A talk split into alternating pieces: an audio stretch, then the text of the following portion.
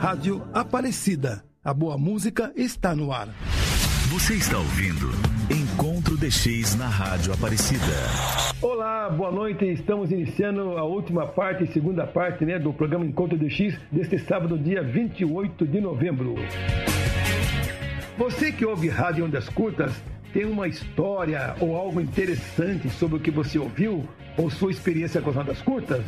Você não deve perder a oportunidade de compartilhar com o mundo, com os amigos, essa sua experiência.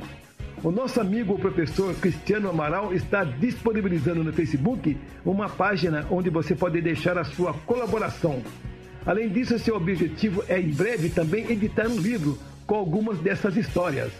E quem participar vai concorrer ao livro Anedotário do Rádio Brasileiro, escrito por Edson Rodrigues Filho.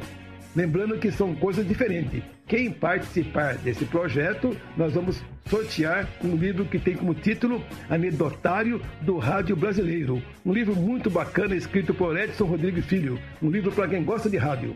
Visite a página Memórias e Histórias de Rádio Escutas no Facebook e deixe registrada a sua história, a sua experiência com o mundo das ondas curtas.